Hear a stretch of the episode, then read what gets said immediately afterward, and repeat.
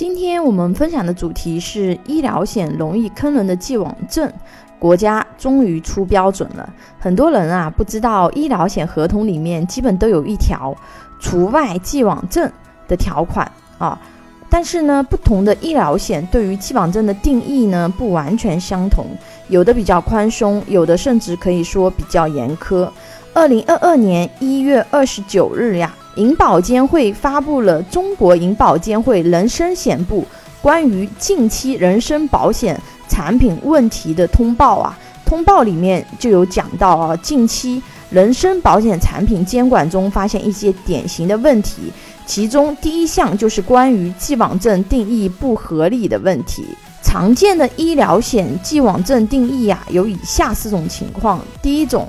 合同生效前，医生已有明确诊断，长期治疗未间断的。这条很好理解啊，一般都是慢性病或者是大病需要长期治疗的。啊，比如高血压呀、啊冠心病呀、类风湿性关节炎等等。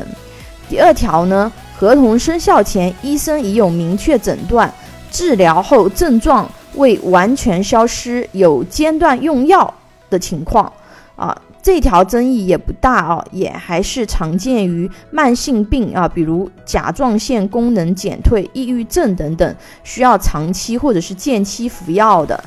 第三点，合同生效前，医生已有明确诊断，但未接受任何治疗的啊，也就是说你在医生那里有确诊，但是你没有接受任何治疗，这个也是属于既往症的范围内。合同生效前未经医生诊断和治疗，但症状明显且持续存在的，以普通人医学常识应当知晓的，啊，既往症争议最多的呢，就是这一条了。普通人医学常识应当知晓，啊，这是很主观的判断，没有明确的客观标准，所以这条的话呢，非常容易产生纠纷。啊，比如之前有个案例啊，王女士购买了一份个人医疗险，两年后呢就确诊为乳腺癌了。申请理赔的时候呢，保险公司拒赔，拒赔的原因写着王女士之前患有乳腺增生，未如实告知，而乳腺增生系乳腺癌的既往症。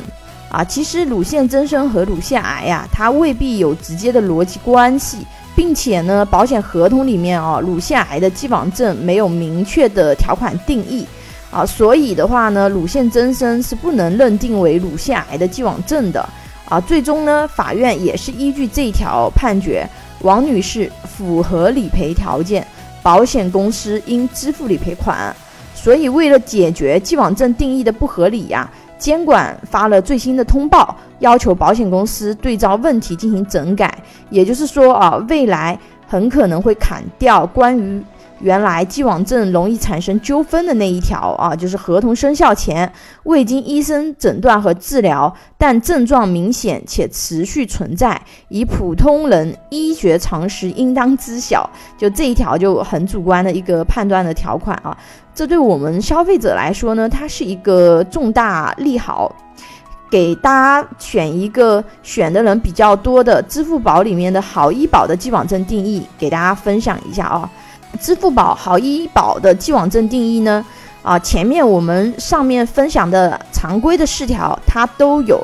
但是呢，它还多了一条啊，本合同生效前，医生已有诊断且。达到临床缓解或者是临床治愈标准，这条就很厉害了。也就是说，如果之前有得过什么病啊，你未来你得这个病以及这个病的并发症，可能都会被拒赔啊。所以有的时候有一些你细节没有看啊，其实差异还是比较大的。选择医疗险呢，它也是有窍门的啊，拥有一百多家保险公司产品库。轻松货比三家啊，帮助有保险需求的家庭呀节省百分之三十左右保费，省钱省时间。有保险规划需求的朋友可以关注微信公众号“富贵成长记”啊，或者私信老师咨询。